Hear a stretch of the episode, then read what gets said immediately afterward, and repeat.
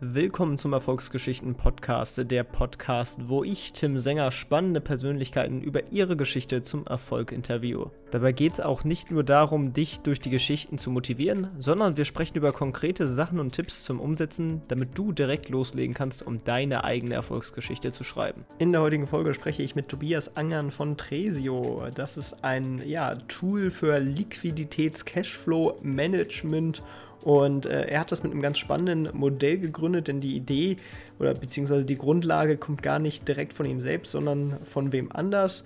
Aber mehr dazu und teils, wie man sowas auch selber in Angriff nehmen kann, wenn man zum Beispiel kein Co-Founder oder Programmierwissen hat, das erfahrt ihr jetzt im Interview. Viel Spaß!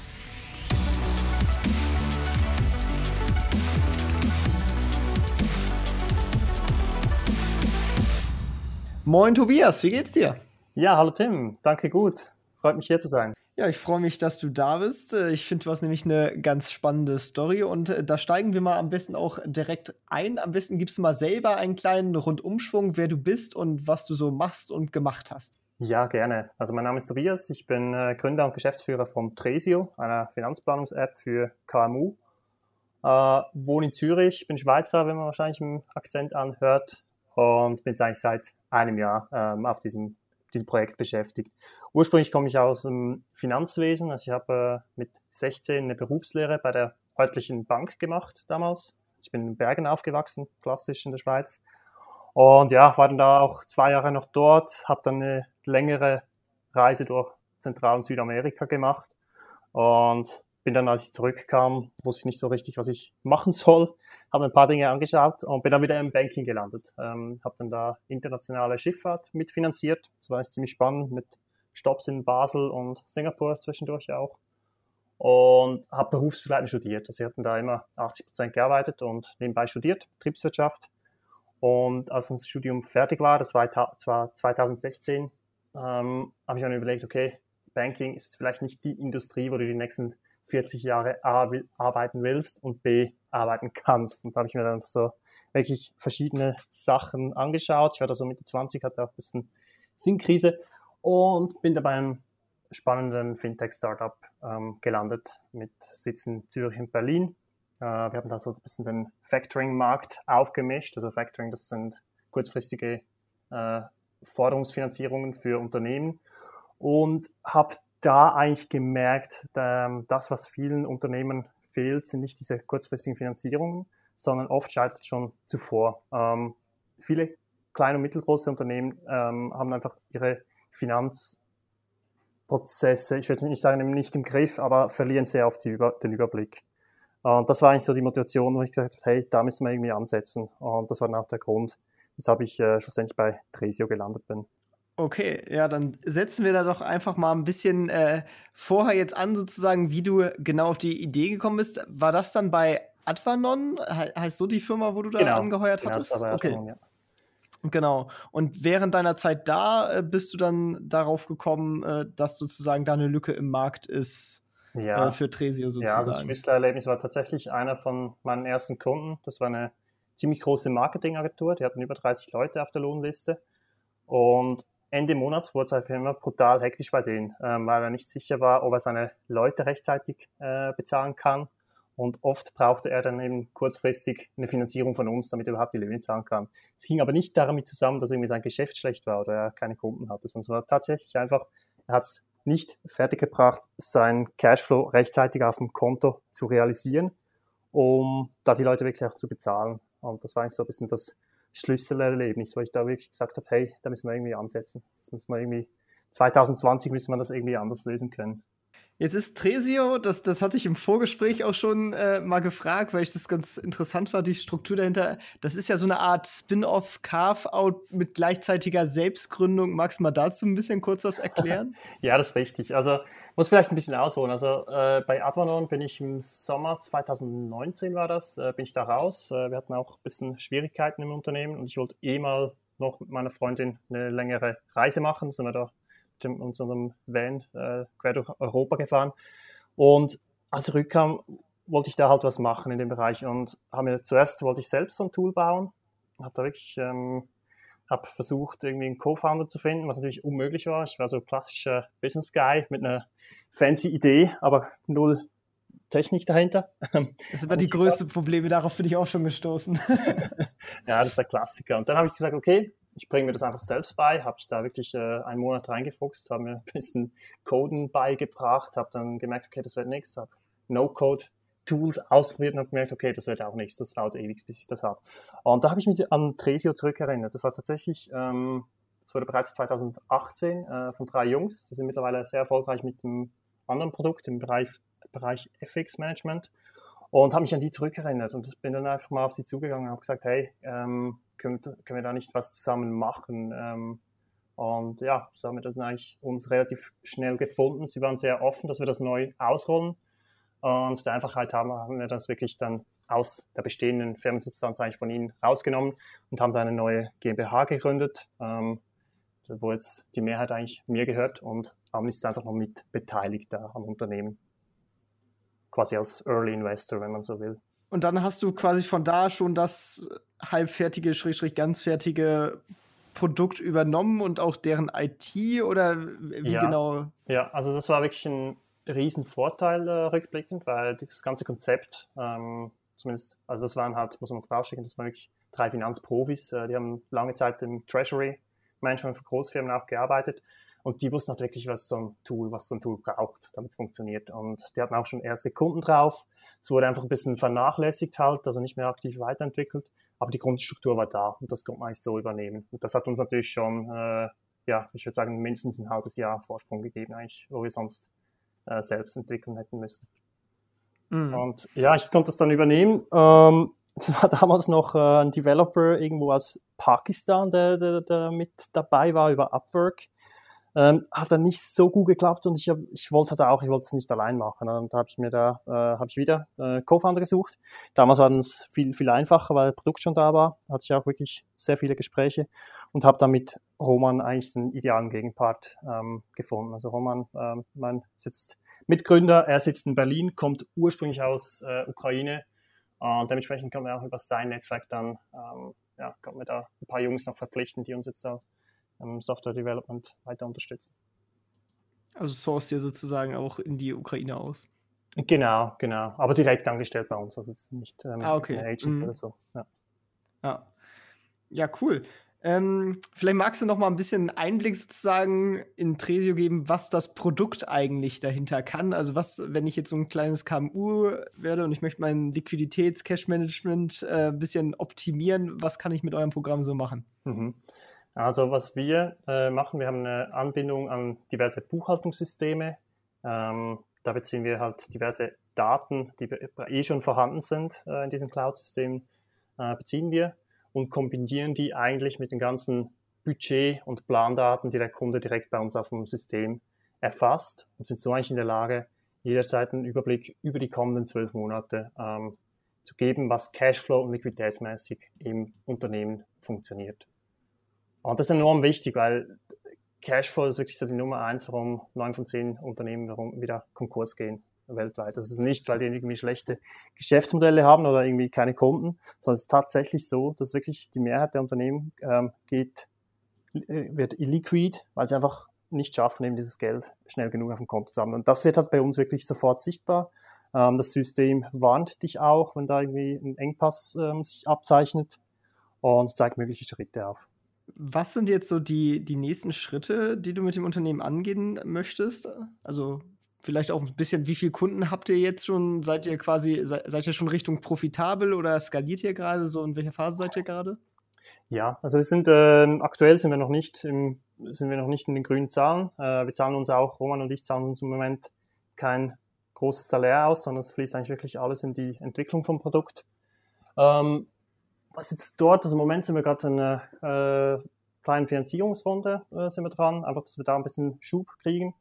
Äh, sind jetzt aber sind es immer so ein bisschen hier hin und her gerissen, ob wir, ob wir diesen Weg gehen sollen und halt ein Stück weit auch ähm, Kontrolle aufgeben oder ob wir weiter bootstrappen sollen. Wir haben aktuell knapp 130 zahlende Kunden, also Kunden zahlen hat äh, monatlich eine Abogebühr, das ist zwischen 15 und 125 Schweizer Franken, also fast das gleiche in Euro. Ähm, ja, das ist so der Moment wo wir, oder der Punkt, wo wir, wo wir aktuell stehen. Ähm, wir gerade schauen, ähm, hoffentlich in den nächsten Monaten noch ein Junior Business Developer, also Schrägstrich Verkauf oder einfach Kundensupport, äh, den wir noch anstellen können, äh, einfach um mich auch zu entlasten. Und produktmäßig, da, das sind diverse Initiativen. Also äh, einer von den größeren Projekten ist aktuell, dass wir Direktanbindung an Banken anbieten können, dass wir da wirklich äh, auch dort diese Daten mit einbeziehen können und äh, für die Forecasts ähm, benutzen und diverse Integrationen mit weiteren äh, Buchhaltungssoftwares. Ihr seid ja auch aktuell nur in der Schweiz äh, oder mit schwerem Fokus Schweiz tätig und noch nicht zum Beispiel in Deutschland, oder? Das ist richtig, das? das? ist richtig. Also ich würde sagen, 95 Prozent von Kunden kommen aus der Schweiz. Wir haben tatsächlich einige ähm, in den letzten Wochen, die wirklich auch aus Deutschland äh, sich angemeldet hatten und da eigentlich recht interessiert sind. Ähm, sind wir jetzt am Schauen, auch mit Partnern in Deutschland, ob man da, ähm, was man da machen kann. Was halt in Deutschland ähm, schon ist, äh, die Bankanbindung ist dort halt zwingend. Also bei, bei, uns in der Schweiz sind halt die Banken noch viel zugeknöpfter. Das ist fast normal, dass du, dass du diese Daten nicht hast. Äh, hingegen in Deutschland wird das schon erwartet. Und ich denke, bevor wir da den Schritt ähm, ja, über die Grenze machen, werden wir das zuerst bauen noch. Das geht wahrscheinlich noch zwei bis drei Monate und werden dann schon auch ähm, langsam ausrollen. Ähm, einige Kunden haben wir auch aus Österreich, äh, aber eben das sind wirklich, da vermarkten wir uns nicht aktiv. Das sind mehr die Leute, die uns halt finden. Das sagen wir natürlich nicht nein. Ja, das mit der, mit der Zugänglichkeit für Banken ist ja, denke ich mal, auch in Deutschland so ein bisschen EU-getrieben, dadurch, mhm. dass es ja durch die PSD2-Verordnung halt auch verpflichtet sind, da ihre APIs offen zu legen oder ja. zumindest Anschlussstellen zu schaffen. Das ist richtig, das ist das ein Riesenvorteil, wobei schon auch, ein, also gerade auch in Deutschland äh, tun sich viele Banken schon auch nach wie vor schwer, obwohl sie eigentlich diese Verpflichtung haben unter PSD2 ähm, funktioniert es, äh, so wie ich das mitkriege, schon noch nicht überall so reibungslos. Was waren bislang so die größten Herausforderungen, die du bei Tresio so hattest? Boah, ja gut, also was soll ich sagen? Ähm, natürlich die ganze Situation mit Corona. Ähm, wir hatten irgendwie am 7. Februar hatten wir das Unternehmen gegründet offiziell. Ähm, drei Wochen später war das ganze Land im Lockdown oder halt Lockdown Light, wie wir es haben, verglichen jetzt mit anderen Ländern vielleicht. Und das hat natürlich die ganzen Kundengewinnung schon Stück weit zu einer Herausforderung gemacht. Wobei durch das, dass wir da eigentlich frisch gestartet sind, ähm, konnten wir da, habe ich es durchaus auch, auch, als Chance gesehen, dass wir da wirklich alles von Beginn an halt digital aufgesetzt haben und es nicht irgendwie ähm, ja, klassisch auf Events oder so gesetzt haben, wo man die Leute kennenlernt. Aber das war sicher ein bisschen Herausforderung, halt auch, weil viele Unternehmen wirklich mit sich selbst beschäftigt waren und nicht unbedingt jetzt einen Nerv hatten, sich da neue Lösungen anzuschauen. Äh, muss aber sagen, mittlerweile, glaube ich, hat sich das so ganz positiv gedreht. Also ähm, gerade so die ganzen eben KMU, also kleine, mittelgroße Unternehmen, ähm, die sind natürlich viel, viel digitaler unterwegs als noch äh, vor einem Jahr. Also es fängt nur schon mit Zoom-Besprechungen an, die heute einfach Standard sind. Und ich weiß noch, vor zwei Jahren beim letzten Arbeitgeber, da muss ich niemandem kommen, dass wir da irgendwie ein virtuelles Meeting machen. ähm, zweite Herausforderung, die wir aber auch mittlerweile gemeistert haben zum Glück, ähm, war wirklich die ganzen IT-Kapazitäten hinzubekommen, dass wir da wirklich auch ähm, gewissen Speed haben bei der Entwicklung. Ähm, also das mit der eben mit dem Prototypen übernehmen, das war zwar super, äh, weil halt das Konzept und ähm, die Funktionalität vorhanden war, aber es war halt trotzdem eine Software, die halt als MVP gebaut wurde. Und die jetzt so auseinanderzunehmen und neu aufzustellen, dass es wirklich skalierbar wird und wir auch schnell sind mit Entwicklungen. Ähm, das war schon, das, das habe ich brutal unterschätzt. Also da haben wir ein halbes Jahr jetzt eigentlich ähm, mehr oder weniger für das aufgewendet. Aber jetzt, Gott sei Dank, ähm, haben wir es eigentlich wirklich sauber hingekriegt und seit diesem Jahr können wir jetzt eigentlich wirklich voll loslegen und können da wirklich auch, sind auch schneller in der Entwicklung. Was ich ganz interessant finde, du bist auch nebenbei noch bei zwei weiteren Projekten aktiv. Mhm. Einmal bei Crowdify und einmal bei FinWiz, FinWise. FinWise, ja. Äh, FinWise, okay. Äh, was machst du da genau? Ja, ähm, FinWise, äh, das war mein, das war, die Seite ist noch aktiv. Äh, ich nehme auch Kunden, wenn die kommen, das, das ist ein Beratungsprojekt. Ähm, ich habe halt eben da, als ich da, als wir da aus Spanien, Portugal zurückgekommen sind und ich da nicht so recht wusste, ähm, kriege ich es hin, ein digitales Tool zu bauen oder so, habe ich gesagt, okay, was kann ich heute machen? Und das war halt Beratung, klassisch. Und da, so habe ich, aus dem Grund habe ich Finwise gestartet. ich glaube, es hat wirklich auch geholfen, ähm, dann die Amnis-Jungs zu überzeugen, dass sie mir das Tool überlassen, weil ich halt da wirklich ein Setup schon hatte und sagen konnte, hey, wir machen diese Beratungen. Und das zweite Projekt, äh, Crowdify, das ist eine Crowdfunding-Plattform. Ähm, da mache ich einfach teilweise noch Workshops, ähm, begleite kleinere Projekte ähm, im Crowdfunding-Bereich. Das ist so ein halber Tag in der Woche, wo ich, da, wo ich dafür aufwende.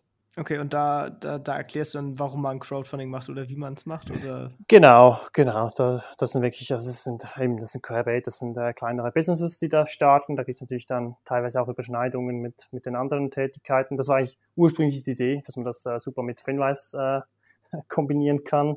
Äh, jetzt hat sich natürlich ein bisschen anders entwickelt mit Tresio. Aber es macht total viel Spaß, weil das sind ganz andere Projekte teilweise noch, als ich sonst zu tun habe. Also viel natürlich auch im Non-Profit-Bereich, und ja, das sind halt, äh, sind einfach kleinere Workshops, die wir da machen. Ja, jetzt äh, du als äh, Cashflow-Management-Expert ähm, würde mich natürlich noch mal ein bisschen interessieren, jetzt in das Thema äh, einzutauchen. Äh, vielleicht für die, die in dem Thema noch nicht ganz so bewandert sind, erstmal, äh, was fällt alles ins Cashflow-Management? Was ist darunter so zu verstehen? Ja. Also Cashflow, das ist ganz wichtig. Cashflow ist nicht zu verwechseln mit, mit ähm, Profit. Also Cashflow ist im Prinzip das, was am Ende des Tages auf dem Bankkonto liegen bleibt. Wenn du, wenn du alle Rechnungen bezahlt hast, äh, wenn die Kunden dich bezahlt haben, das, was Ende, am Ende vom Tag liegen bleibt. Und, und das ist schon das erste Problem, ähm, mit dem viele äh, Unternehmen Mühe haben. Und das geht wirklich auch äh, bis mittelgroße Unternehmen hoch, wo, es einfach nicht richtig verstanden wird. Ähm, da wird oft wirklich auf PL, also auf ähm, auf Einnahmen- und Ausgabenstatement wird da geplant. Also wie viele Einnahmen haben wir, wie viele Ausgaben, okay, da schaut ein Gewinn raus. Aber was viele wirklich unterschätzen ist, wie lange es dauert vom Moment, wo ich einen Euro ausgebe, bis der wieder auf dem Konto liegt. Und das ist zum einen sind das, ähm, sind das Kundenrechnungen. Also ich meine, wenn ich 100.000 Umsatz mache, ähm, ist es schön und gut.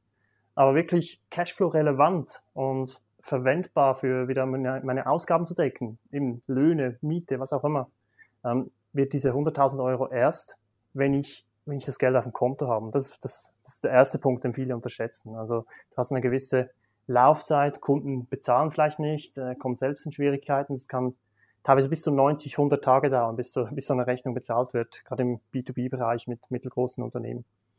Ähm, der zweite große Punkt ist Lagerkapazitäten. Das ist, ähm, kommt natürlich immer darauf an, wie dein Geschäftsmodell ausschaut. Ähm, das ist mit dem Grund, warum diese ganzen Dropshipping-Modelle immer beliebter werden, ähm, dass du halt, äh, gerade wenn du ein Stück weit noch Handel drin hast, und das haben ja viele, ähm, gerade also ja, wenn du produzierst oder wenn du, wenn du irgendwie Dienstleistungen hast oder sowas, so oft noch ein Lager, ähm, das kostet halt Geld und frisst irgendwo Cashflow. Und der dritte Punkt sind die ganzen Lieferantenrechnungen. Ähm, wie optimiere ich meinen Einkauf, damit ich da muss mein Ziel sein, dass ich halt meine Lieferanten möglichst spät eigentlich bezahlen kann. Und das hat alles, das sind zum einen Dinge, die man selbst optimieren kann, beispielsweise Lagerdurchlaufgeschwindigkeit ähm, und andere Dinge wie Debitoren und Kreditorenmanagement, äh, also eben Einkauf und Verkauf, wie schnell diese Rechnungen bezahlt werden bzw. werden müssen. Ähm, das ist dann halt oft Verhandlungssache. Und das muss ich mir einfach bewusst sein, dass ich das wirklich proaktiv planen kann. Weil einfach so passiert es nicht. Also einfach, wenn ich, wenn ich das nicht proaktiv manage, dann äh, laufe ich früher oder später in Schwierigkeiten. Ja, das ist jetzt direkt eine gute äh, Vorlage zur Überleitung. Worauf sollte man denn genau achten? Also, wo läuft man da gefahrmäßig hin? Wie, wie kann ich da den Überblick behalten und wie kann ich das so ein bisschen steuern und was sollte ich optimieren? Mhm, mh. Also, eben das eine ist das, was ich, was ich gesagt habe. Ich würde wirklich bei jedem Geschäftsmodell, und zwar egal in welchem Stadium ich bin, ich würde immer Cashflow before Profit. Also wirklich schauen, dass wir, dass wir möglichst schnell einen Cashflow erwirtschaften können. Ähm, das ist auch bei Tresio beispielsweise das Thema, dass wir da wirklich halt, äh, da schauen wir jetzt beispielsweise, wir geben ziemlich starke Discounts, wenn die Kunden ein Jahr im Voraus zahlen, statt dass sie jeden Monat uns die Abogebühren zahlen.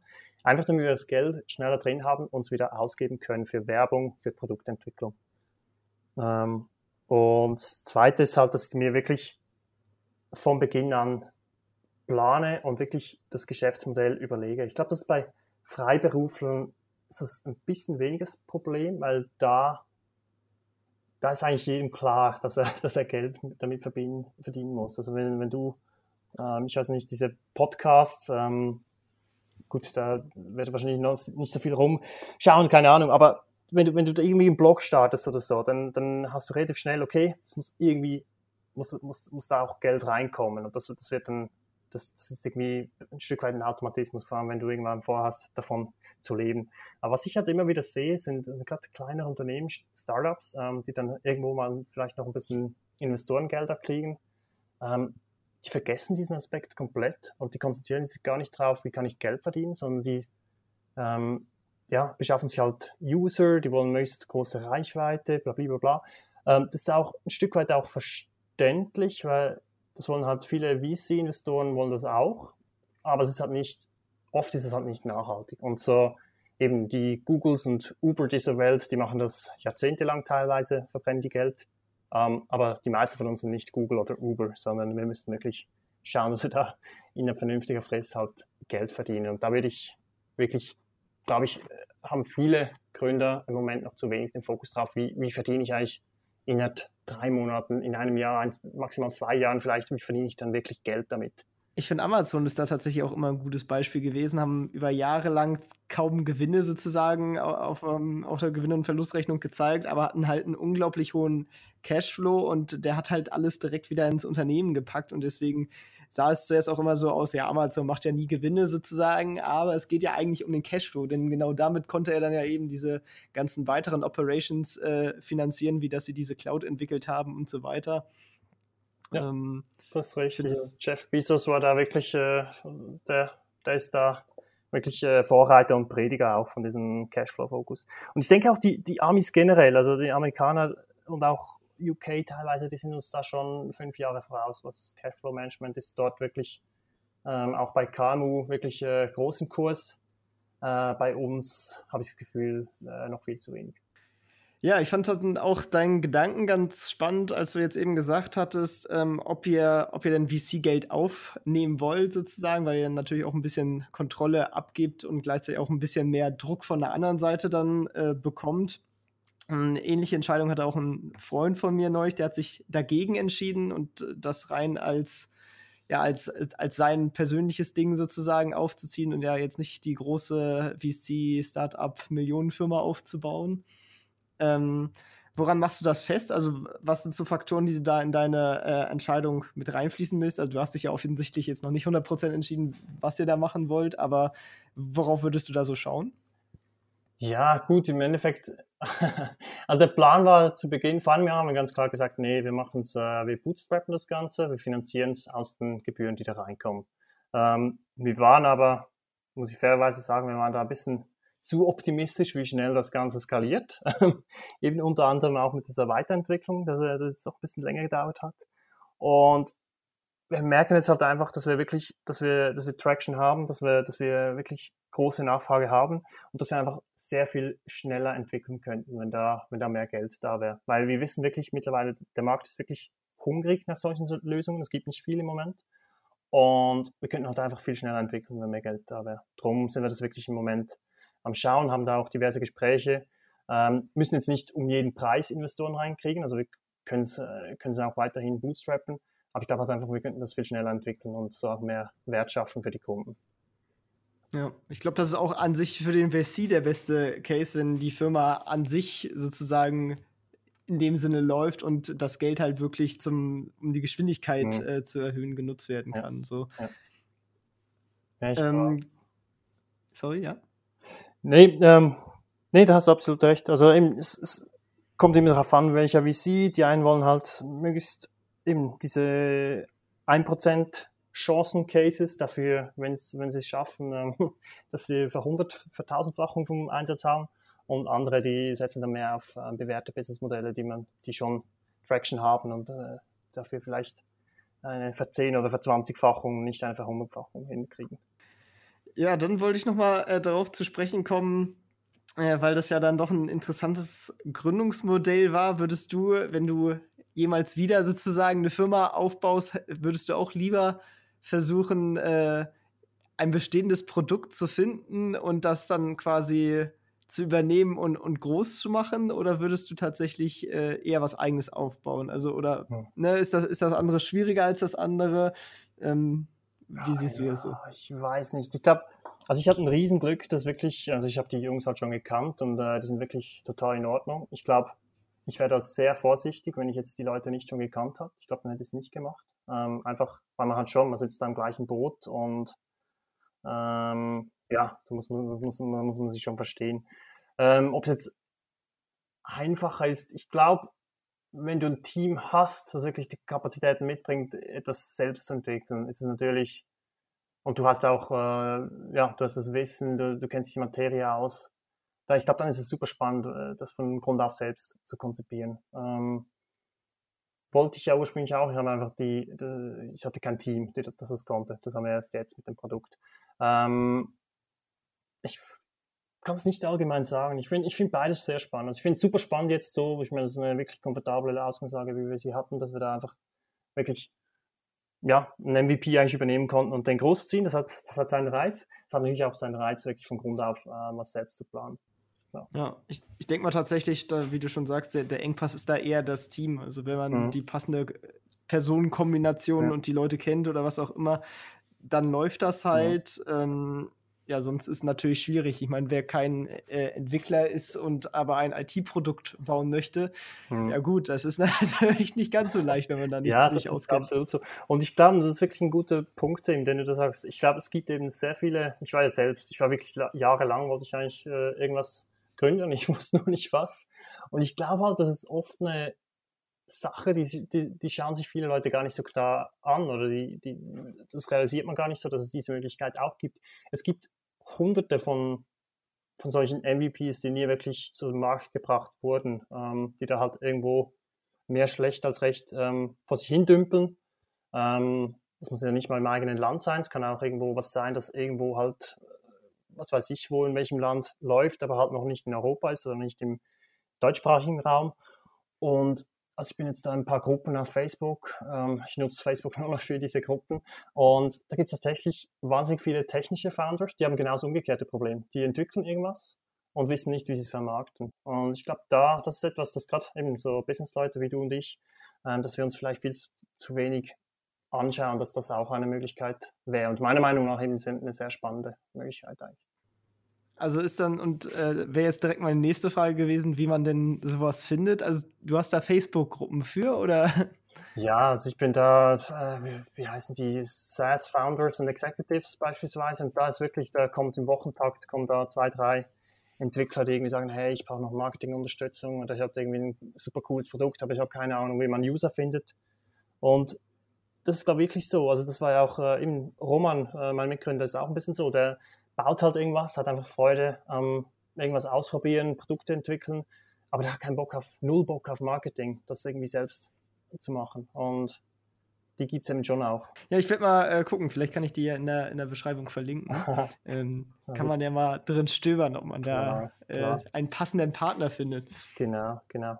Ich habe es übrigens über CoFoundMe, ähm, heißt, glaube ich, diese Ding, cofoundme.org. Äh, das ist ein cooles Forum. Ich weiß gar nicht, ob das weltweit ist oder nur eine Schweiz-Sache. Nee, ich glaube, die haben da überall ein bisschen Sachen drin.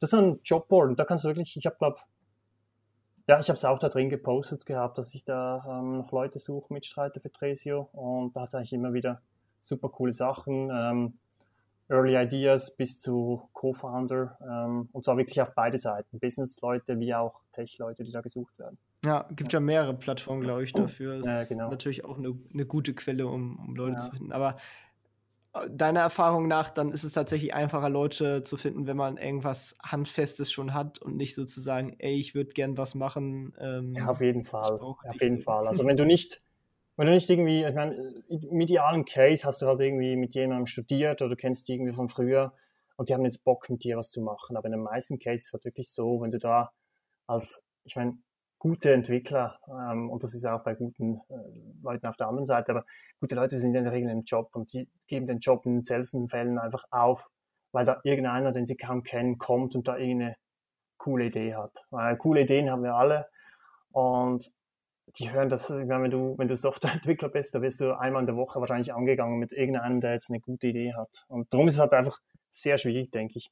Was dort, ähm, habe ich jetzt auch ein bisschen gelernt in den letzten Monaten, ähm, was dort wirklich hilft, ist halt, wenn du, wenn du tatsächlich diesen Weg gehen willst, dass du halt wirklich möglichst schnell ein MVP baust, also Minimum Viable Product. Und das musst du nicht technisch machen, aber dass du zumindest irgendwas, kannst auf PowerPoint, es gibt auch bessere Lösungen, äh, muss man halt mal online schauen, dass du da wirklich ein User Interface eigentlich mal aufstellst und wirklich, dass sich die Leute vorstellen können, was du eigentlich vorhast. Und wenn du da noch zeigen kannst, wie du es zum Markt bringst, weil das ist ganz wichtig, dass du da irgendwie Zugang zu Usern hast.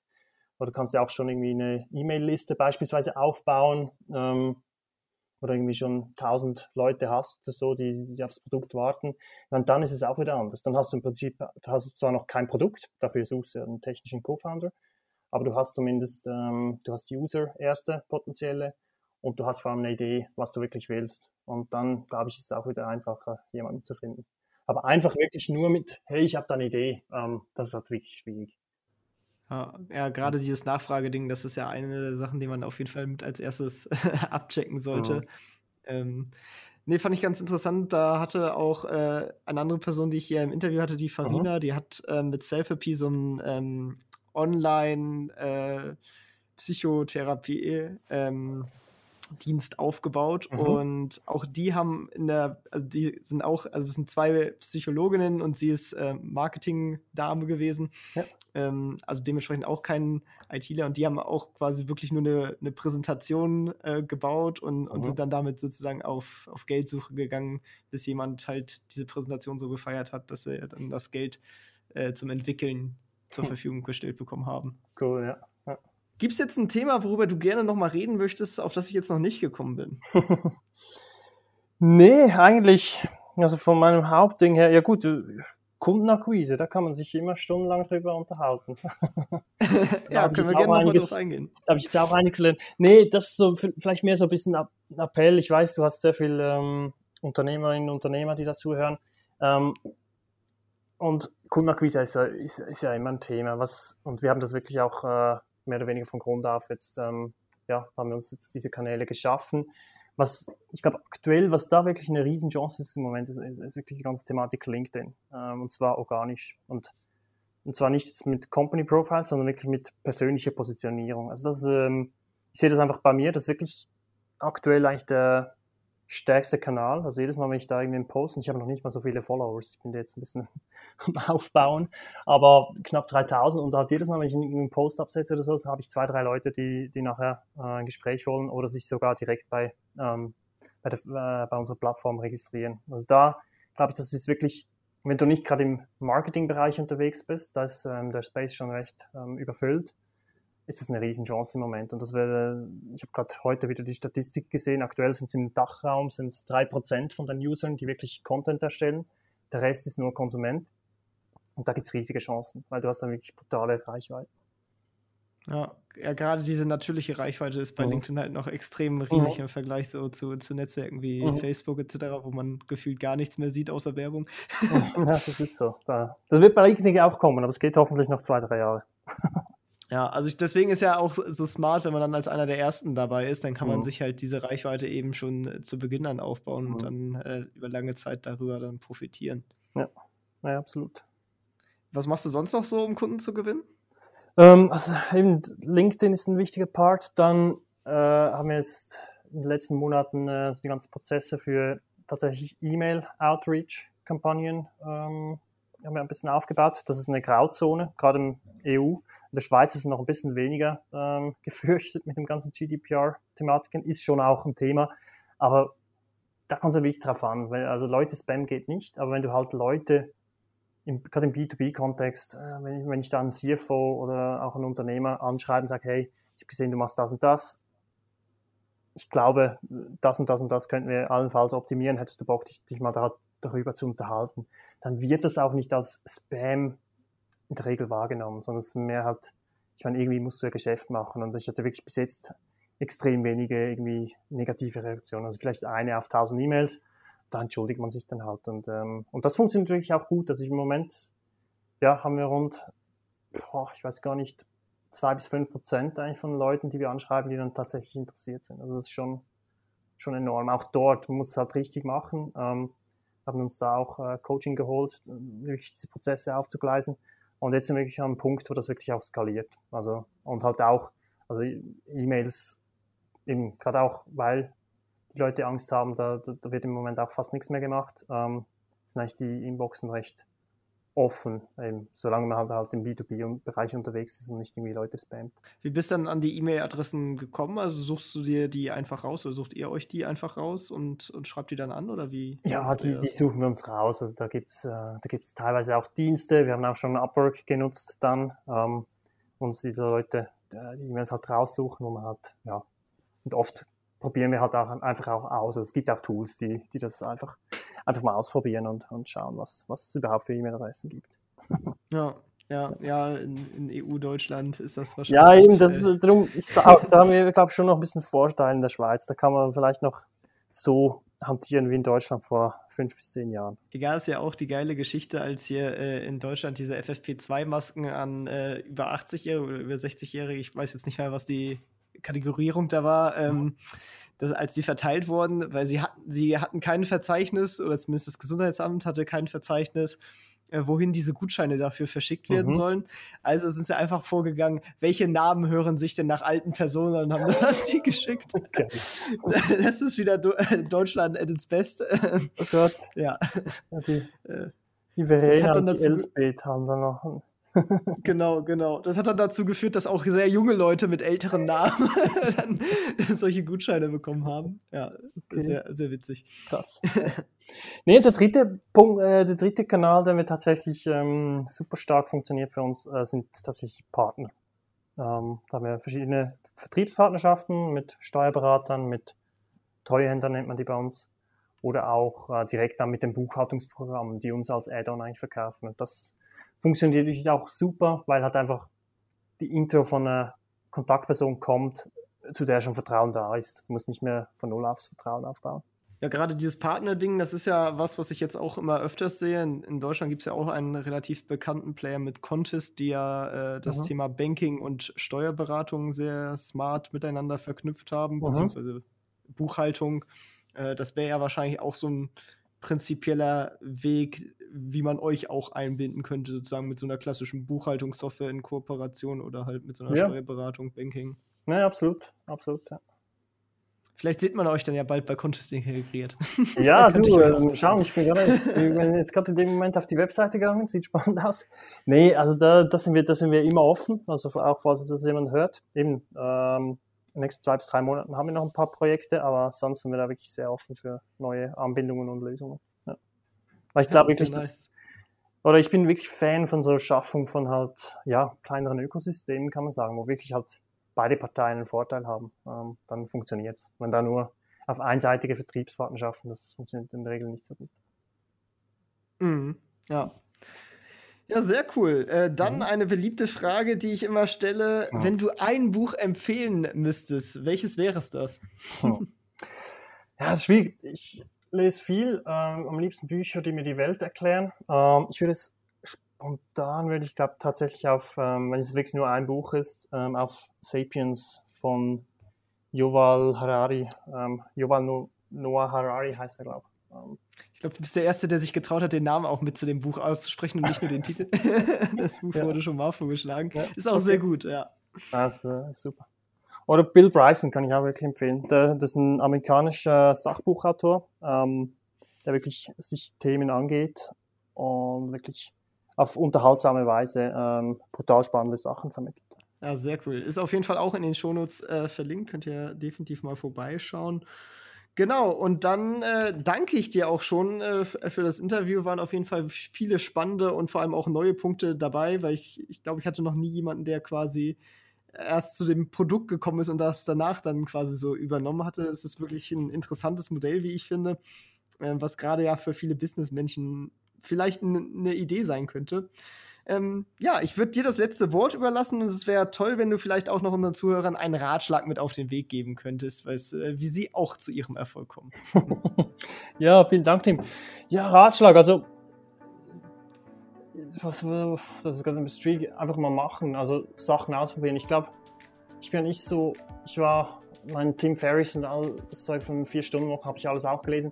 Ich glaube halt, Erfolg kommt mit Arbeit. Und wenn du als Unternehmer geht es darum, dass du möglichst viele Dinge ausprobierst, um schnell Feedback zu bekommen. Und möglichst viele Dinge ausprobieren, das machst du halt nicht mit vier oder zehn Stunden in der Woche, sondern machst du halt mit 50 oder vielleicht noch ein bisschen mehr Stunden am Anfang. Ähm, ich glaube halt wirklich, ich bin wirklich, ja, auch wenn du Sachen smart machst und outsourcest, umso besser, dann kannst du die Zeit besser nutzen, aber du musst trotzdem Arbeit reinstecken, damit das zurückkommt. Also darum, ähm, hast du einfach auch mehr Leverage. Wenn du 50 Stunden arbeitest und der andere nur 30, dann hast du halt äh, nach 10 Wochen 200 äh, Stunden Vorsprung. Das ist so ein bisschen mein Deviz. Das ist vielleicht nicht unbedingt das, was die Leute hören würden, aber es ist so ein bisschen Aber es ist das, was halt. getan werden muss. Ja, ja, genau. Ja, super, vielen Dank. Ja, danke dir, Tim. Spaß gemacht. Das war's auch schon mit dieser Folge vom Erfolgsgeschichten Podcast. Alle angesprochenen Links findest du in den Shownotes und auf erfolgsgeschichten.org. Wenn dir die Folge gefallen hat, dann hinterlasse gerne eine Bewertung auf iTunes und Co. Wir hören uns dann in der nächsten Folge wieder und denk dran, nur durch Taten kommt man zum Erfolg. Also, leg los!